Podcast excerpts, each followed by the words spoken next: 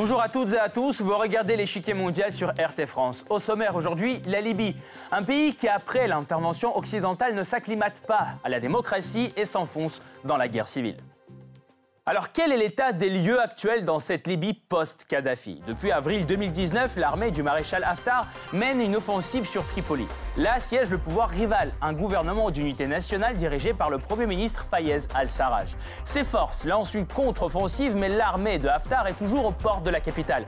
Depuis le début des opérations militaires, l'ONU ne cesse d'appeler les partis au dialogue. En avril 2019, le secrétaire général des Nations Unies, Antonio Guterres, se rend dans la capitale libyenne pour soutenir le processus politique. Et pourtant, toutes les tentatives d'organiser des négociations se concluent par un échec. Haftar le déclare ouvertement, aucun cessez-le-feu tant que la capitale ne sera pas tombée. L'Arabie saoudite, les Émirats arabes unis, l'Égypte se déclarent prêtes à tendre la main au maréchal. Le Qatar et la Turquie, au contraire, prennent le parti du camp anti-Haftar.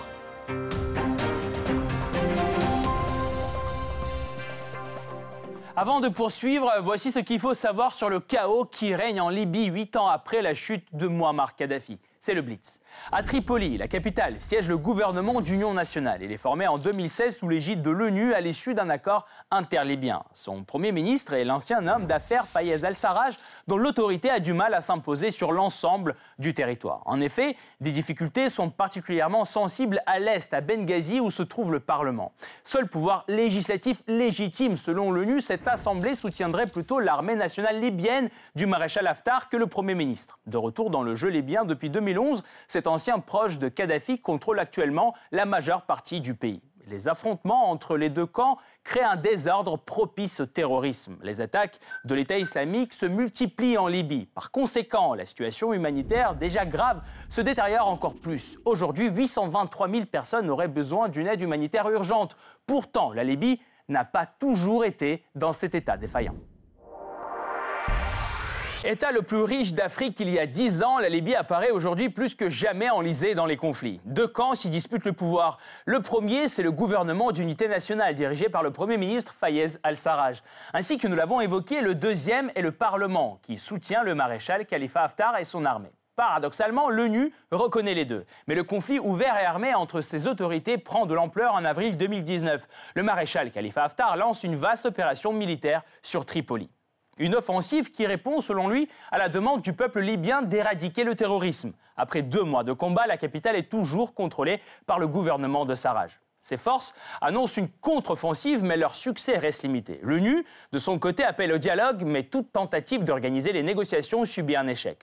Une situation difficile qui provoque des dissensions à l'international. L'Égypte, l'Arabie saoudite, les Émirats arabes unis ont choisi leur camp, la coalition d'Aftar. Le Qatar et la Turquie, au contraire, soutiennent le gouvernement d'unité nationale. Mais quelle est la position des poids lourds géopolitiques? Les États-Unis, la France, la Russie. Quels sont d'autres défis auxquels fait face la Libye? Comment le conflit influence-t-il la situation humanitaire dans le pays? Pour répondre à ces questions, nous retrouvons Hamid Shriet, géopolitologue, éditorialiste du club de Mediapart. Monsieur Shriet, bonjour. Bonjour.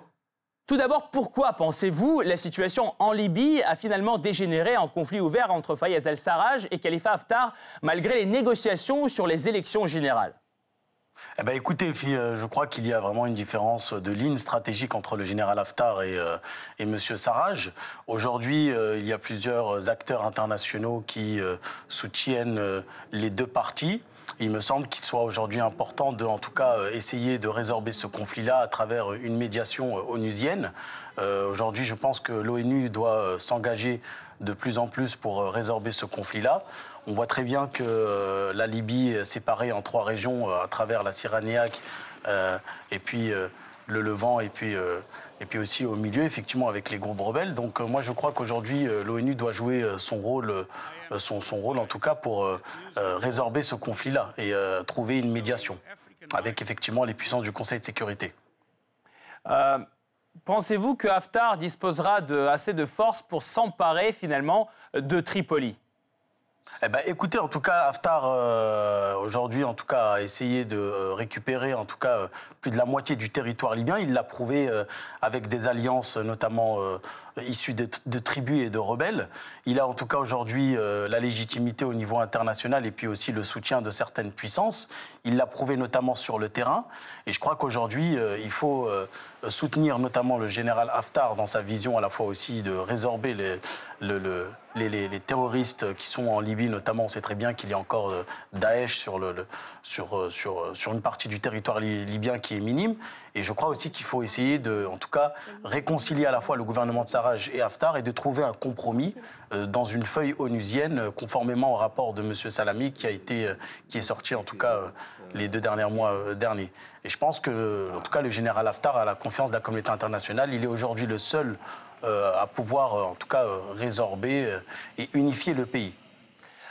parlons un peu de l'avenir de la Libye. Qu'est-ce qui attend le pays si Haftar prend les rênes du pouvoir et qu'incarne l'avenir avec Sarraj au pouvoir eh ben écoutez, on peut en tout cas s'attendre avec euh, aujourd'hui un gouvernement avec le général Haftar, peut-être dans, le cadre d'une transition, et on peut aussi avoir en tout cas un gouvernement parallèle.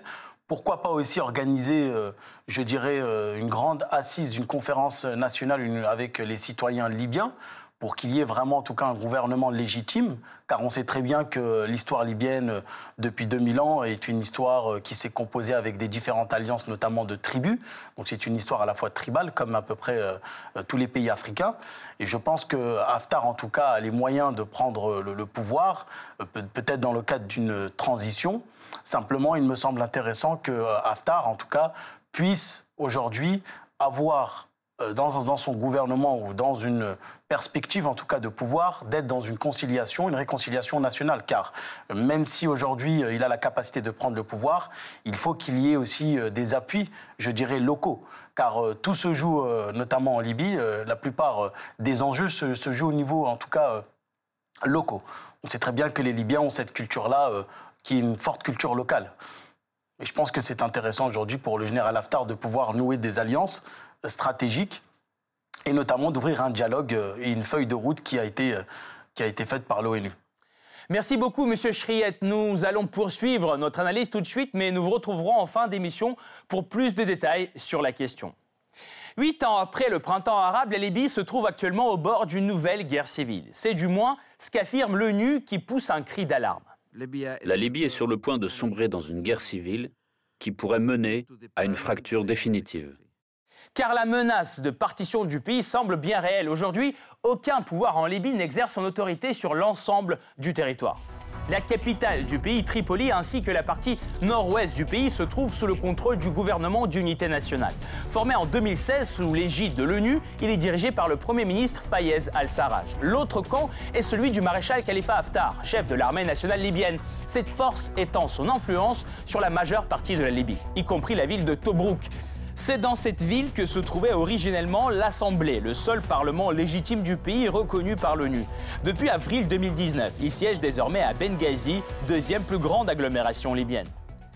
Largement du côté du maréchal Haftar, cette autorité législative le soutient également dans son effort pour s'emparer de Tripoli. Le 4 avril 2019, Khalifa Haftar annonce une vaste opération militaire baptisée Libérer Tripoli. Une offensive qui répond, selon lui, à la demande du peuple libyen de mettre fin au pouvoir des rebelles et des terroristes dans la ville. En une seule journée, l'armée nationale libyenne atteint la banlieue de Tripoli et prend le contrôle de son aéroport international. Après ce coup d'éclat, l'avancée s'avère plus compliquée. Fin avril, les forces armées du gouvernement d'unité nationale lancent une opération contre-offensive appelée Volcan de colère. S'en suivent des combats de position, toujours en cours à l'heure actuelle. À cette violence au nord du pays s'ajoutent également des affrontements ethniques dans le sud. Depuis la chute de Muammar Kadhafi en 2011, cette région est le théâtre d'une lutte acharnée entre la communauté Toubou et plusieurs tribus arabes. L'enjeu, le contrôle des routes transfrontalières par lesquelles transitent les migrants, les drogues et les armes.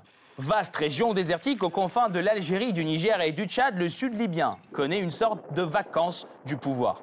Ce désordre dans le pays profite évidemment des organisations terroristes comme Al-Qaïda ou Daesh. Au bord de la défaite en Irak et en Syrie, les djihadistes se montrent de plus en plus actifs sur le sol libyen. Le 4 mai 2019, Daesh mène une attaque contre une caserne tenue par les hommes du maréchal Khalifa Haftar à Seba, dans le sud de la Libye. Neuf d'entre eux sont morts. En avril 2019, les islamistes radicaux brûlent plusieurs maisons dans la ville d'Al-Fouka et exécutent le chef de la municipalité. La capitale n'est pas à l'abri non plus. Les terroristes lancent en 2018 des attaques contre la haute commission électorale et le ministère des Affaires étrangères. Mais un coup aux positions des terroristes est porté en janvier 2019 lorsque le maréchal Haftar lance une offensive dans le sud. Quelques jours après le début de l'opération, les forces de Haftar affirment avoir éliminé Abu Talha al-Libi, un chef d'Al-Qaïda au Maghreb islamique. Pourtant, Haftar ne s'arrête pas là et établit son contrôle sur des villes clés de la région, Morzouk, Seba et Oubari. Cependant, la menace terroriste n'est pas complètement éradiquée. Selon l'ONU, des drapeaux noirs de Daesh apparaissent toujours dans de vastes zones frontalières contrôlées par des milices locales. Chaos politique, menaces terroristes et une partie entière du pays hors contrôle. Tous les ingrédients sont réunis pour pousser le pays au bord d'une catastrophe humanitaire. Selon le dernier rapport de l'ONU, 823 000 personnes auraient besoin d'une aide humanitaire urgente. Le système de santé, la situation alimentaire, les infrastructures, toute l'ossature de l'État libyen se trouve dans un état déplorable, surtout dans les zones du conflit. Par ailleurs, les affrontements entre les deux camps rivaux auraient fait plus de 75 000 déplacés, et cela depuis le mois d'avril. Dans ce contexte tendu, plusieurs organisations internationales proposent leur aide. Temps, notamment, se déclare prête à soutenir la Libye dans le domaine de la sécurité. Le secrétaire général a souligné que l'OTAN était disposé à aider la Libye à mettre en place des institutions de sécurité efficaces, notamment un ministère de la Défense moderne et des services de sécurité performants sous contrôle civil du gouvernement. Cependant, cette proposition peut-elle être acceptée compte tenu de la responsabilité partielle de l'OTAN dans le désordre actuel? Rétrospective. En 2011, les pays d'Afrique du Nord et du Moyen-Orient sont agités par le printemps arabe. La révolte populaire gagne aussi la Libye. Le 15 février 2011, des émeutes éclatent à Benghazi, ville au nord-est du pays. Le peuple réclame la destitution de leur dirigeant, Muammar Kadhafi, au pouvoir depuis 42 ans. Le soulèvement de rue se transforme en une guerre civile. Des anciens alliés de Kadhafi, tels que Khalifa Haftar, y prennent part. Parti en exil aux États-Unis pendant près de 20 ans, cet homme fort revient en 2011 pour soutenir la rébellion. Plusieurs villes du pays tombent aux mains des manifestants anti-Kadhafi. Kadhafi tente d'écraser l'insurrection, mais en vain. Face à ce chaos, le Conseil de sécurité de l'ONU adopte la résolution 1973 qui permet de prendre toutes mesures nécessaires afin de protéger les civils libyens. L'OTAN interprète cette résolution comme une autorisation d'attaquer Kadhafi. Le 19 mars 2011, la France effectue des frappes aériennes contre les positions de l'armée gouvernementale. Quelques jours plus tard, c'est toute l'Alliance nord-atlantique qui entre en scène dans une opération coordonnant marine, avions et forces spéciales. Cette intervention occidentale permet de repousser les forces armées de Kadhafi. Le 20 octobre, ce dernier est finalement capturé à Sirte, sa ville natale, et lynché par la foule. Mais le pays est dépourvu de gouvernement du jour au lendemain le Conseil national de transition est créé à l'occasion de la révolte de 2011 par les rebelles. Il est alors reconnu par l'ONU comme pouvoir de transition et ses fonctions prennent fin en 2012. C'est alors que sont organisées par le CNT des élections générales qui prévoient l'élection du Parlement chargé de constituer le gouvernement. À l'issue du scrutin, le Congrès général national, le premier Parlement post-Kadhafi, est élu. Pourtant, il peine à asseoir son autorité sur l'ensemble du territoire du pays. Sans pouvoir fort, le pays continue de plonger dans une guerre opposant clans régionaux et tribaux. L'instabilité se propage dans tout le pays. Depuis la chute du gouvernement de Kadhafi, les groupes terroristes tels qu'Al-Qaïda ou l'État islamique profitent du chaos afin de répandre le djihadisme en Afrique du Nord et au Sahara. En mai 2014, face à leurs attaques de plus en plus nombreuses et l'influence grandissante le maréchal Khalifa Haftar sort de l'ombre. Il s'assure le soutien des milices armées avec qui il lance des attaques contre les terroristes et fonde l'armée nationale libyenne. En 2014, tandis que le pouvoir de Haftar se renforce, le CGN organise des élections anticipées pour renforcer le mandat du pouvoir central. Un nouveau Parlement est élu, mais l'ancien Parlement, siégeant à Tripoli, refuse de passer la main. En effet, il s'appuie sur une décision de la Cour suprême invalidant les résultats de la nouvelle élection. Ce jugement a pourtant été rendu au moment où Tripoli était dominé par les milices islamistes. L'indépendance de cette décision est donc questionnable. Cependant, le nouveau Parlement est reconnu par l'ONU et se retire à Tobruk, qui devient un second centre de pouvoir. Face à ces bouleversements politiques et après des mois de négociations sous l'égide de l'ONU, le gouvernement d'union nationale est constitué en 2015 comme seul pouvoir légitime. Installé à Tripoli, à l'ouest du pays, il est mené par Fayez al-Sarraj, homme d'affaires qui a rejoint la vie politique en 2014. Le Parlement de Tripoli concède et accepte ce nouveau gouvernement. Mais le nouveau Parlement, basé à l'est à Tobruk, ne le reconnaît pas. Résultat, la Libye est divisée en deux et une nouvelle guerre civile commence. Khalifa Haftar et son armée nationale libyenne s'allient au Parlement de Tobruk dans la lutte contre le terrorisme. C'est que l'ambitieux maréchal dispose de solides ressources. Il a réussi à s'emparer en 2016 du croissant pétrolier, un arc de terminaux pétroliers qui borde la côte du pays. Afin de remédier au chaos qui règne en Libye, de nombreux pourparlers entre 2017 et 2018 sont organisés par la communauté internationale. L'objectif principal est d'établir au plus vite des élections législatives et présidentielles, mais aucune de ces discussions n'aboutit à la tenue d'élections. Pourtant, l'offensive de Haftar change la donne. Alors sur quel soutien étranger s'appuie le maréchal quand il lance son offensive sur la capitale? À l'international, plusieurs États lui ont témoigné leur sympathie. Parmi eux, l'Égypte. Le pays partage une longue frontière avec la Libye dans une zone très peu contrôlée. Le Caire est donc logiquement préoccupé par la menace terroriste et cherche à nouer une alliance avec l'homme fort libyen. En 2017, l'Égypte fournit un soutien aérien aux troupes de Haftar. Jamais officialisés, les dons matériels et financiers égyptiens directs à l'armée de Haftar sont aussi très souvent mentionnés dans la presse qui cite des sources diplomatiques locales. Mais les Émirats arabes unis ne sont pas en reste. Leur aide est si conséquente que même l'ONU se voit forcée d'ouvrir une enquête. En effet, officiellement, un embargo international interdit les livraisons d'armes à la Libye. Côté diplomatique également, les Émirats et l'Égypte assurent Haftar de leur soutien complet. La priorité en Libye est de contrer l'extrémisme et le terrorisme et de soutenir la stabilité dans la crise qui s'éternise. Entre-temps, les milices extrémistes continuent de contrôler la capitale et d'entraver la recherche d'une solution politique. Le président a affirmé le soutien de l'Égypte dans ses efforts pour combattre le terrorisme et les milices extrémistes afin de promouvoir la sécurité et la stabilité pour les citoyens libyens. Du côté des alliés de Haftar, on retrouve aussi l'Arabie saoudite. Selon le Wall Street Journal, Riyad aurait proposé au maréchal des dizaines de millions de dollars pour financer son offensive sur Tripoli. Une offre que Haftar aurait acceptée. Riyad, Abu Dhabi et Le Caire, ce trio ne se limite pas à un soutien direct à Haftar, mais fait aussi la promotion de ses intérêts à l'international. Exemple.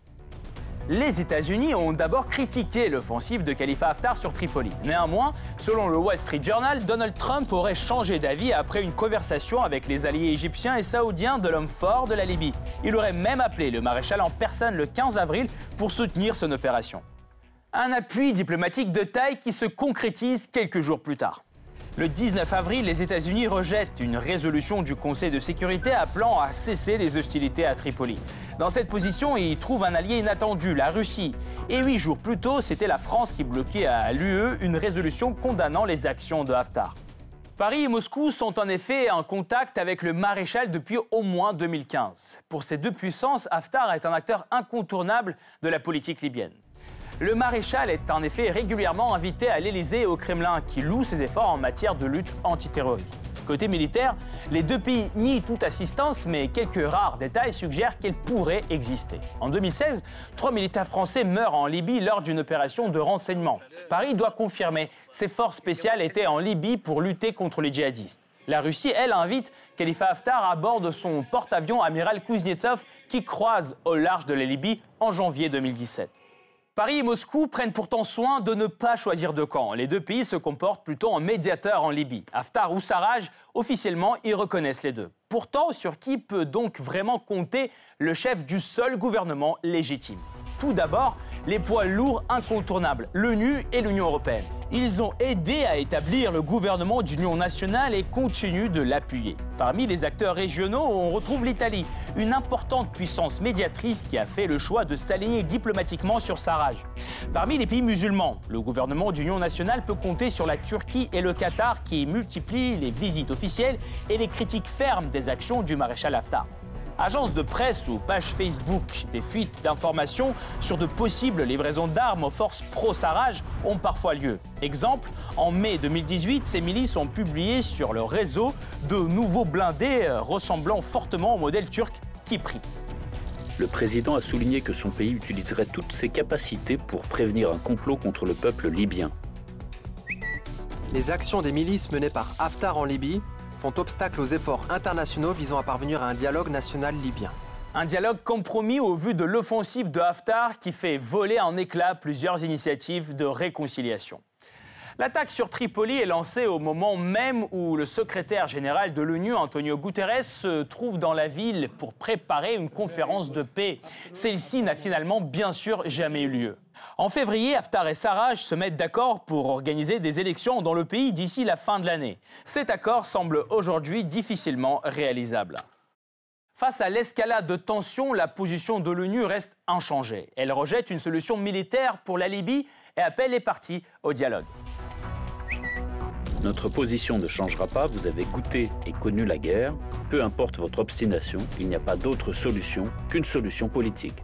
Pourtant, aucune rencontre entre les belligérants libyens n'a eu lieu depuis. Au lieu d'un processus de paix, Sarraj et Haftar multiplient des visites à l'étranger. Le Caire, Abu Dhabi, Paris, Rome, Riyad et Moscou. Que feront les poids lourds de la politique internationale face à la poursuite des violences? Quel sera le rôle de l'ONU et de l'Union européenne? À quoi tient l'équilibre des forces dans cette région? Pour mieux comprendre cette mosaïque complexe d'acteurs locaux et internationaux, nous rejoignons à nouveau Hamid Shriet, géopolitologue, éditorialiste du club de Mediapart. Monsieur Shriet, parlons géopolitique un peu. La confrontation Sarraj-Haftar divise la communauté internationale. Pourquoi, par exemple, l'Arabie saoudite, l'Égypte et les Émirats arabes unis soutiennent-ils Haftar? Ah bah, écoutez, ils le soutiennent parce qu'effectivement, il y a euh, des alliances et il y a une histoire. Euh, le général Haftar a, été réfugié aux États-Unis, puis avait toujours euh, des liens, en tout cas avec les Émirats et, l'Égypte. L'Arabie saoudite, aujourd'hui, je serais beaucoup plus prudent. L'Arabie saoudite a une vision à la fois aussi neutre. En tout cas, s'ils le soutiennent, ils ne le soutiennent pas directement. Le ministère des Affaires étrangères saoudien n'a pas fait de communiqué où, il, disait qu'il le soutenait directement. Mais je pense que la stratégie émirati égyptienne est une stratégie avant tout sécuritaire. Car on sait très bien qu'en Libye, il y a aujourd'hui une émergence de plus en plus de groupes terroristes et de rebelles. Et euh, l'Égypte et les Émirats arabes unis, et surtout l'Égypte, qui est le pays voisin limitrophe, a tout intérêt à sécuriser la région, car il en va de la sécurité aussi de toute la région. La Turquie, le Qatar et la plupart de l'Union européenne apportent leur soutien à Fayez al-Sarraj. Quel est le raisonnement du camp pro-Sarraj? Eh ben, le raisonnement du pro-Sarraj est un raisonnement assez simple. La communauté, le, gouvernement Sarraj est, le gouvernement qui est reconnu euh, au niveau euh, international. Et donc, la plupart des pays européens et notamment la Turquie et le Qatar euh, soutiennent en tout cas une ligne euh, pour eux qui est une ligne démocratique. Et donc, ils pensent qu'effectivement, le général Sarraj aujourd'hui est en mesure de représenter euh, de cette, cette Libye-là. Le problème de M. Sarraj, c'est qu'il n'a pas aujourd'hui l'adhésion de l'armée libyenne. Et donc, il faut effectivement être, avoir une vision pragmatique. Et c'est pour cela qu'aujourd'hui, Sarraj est vraiment très affaibli. On sait très bien aussi qu'il n'a pas le je dirais, euh, l'aide de la diaspora car euh, je rappelle que la plupart de la diaspora libyenne, c'est à peu près 2 millions de personnes qui sont réfugiées euh, au niveau national, notamment en Angleterre, en Allemagne et dans d'autres pays. Et donc, M. Sarraj se trouve actuellement très affaibli par le non-soutien de la diaspora et de la société civile. Je crois qu'aujourd'hui, c'est pour cela que cette crise est de plus en plus conséquente. C'est parce qu'aujourd'hui, euh, ni le général Haftar ni Sarraj, euh, en, tout cas, représentent réellement la population libyenne. Car comme je l'ai dit, tout se joue au niveau local et euh, les renversements d'alliances, notamment des rebelles, vous savez, les, rebelles, ça s'achète. Donc il y a effectivement des pays qui financent et donc il y a un renversement. Et puis, et puis d'ailleurs, ça s'est vu à travers Haftar lorsqu'il allait prendre Tripoli, il y a eu des renversements, des, des milices qui se sont désengagées, qui ont changé de camp. Et donc cette situation-là, euh, apporte une complexité à ce conflit-là. De plus, les autres pays, euh, qui sont des pays aussi, euh, les grandes puissances aussi, jouent, en tout cas, essayent en tout cas d'avoir un jeu d'équilibre. Toute cette situation-là et toute cette configuration-là est de plus en plus, en tout cas, complexe. Justement, maintenant, parlons euh, des poids lourds. Les États-Unis, la Russie, la France, par exemple.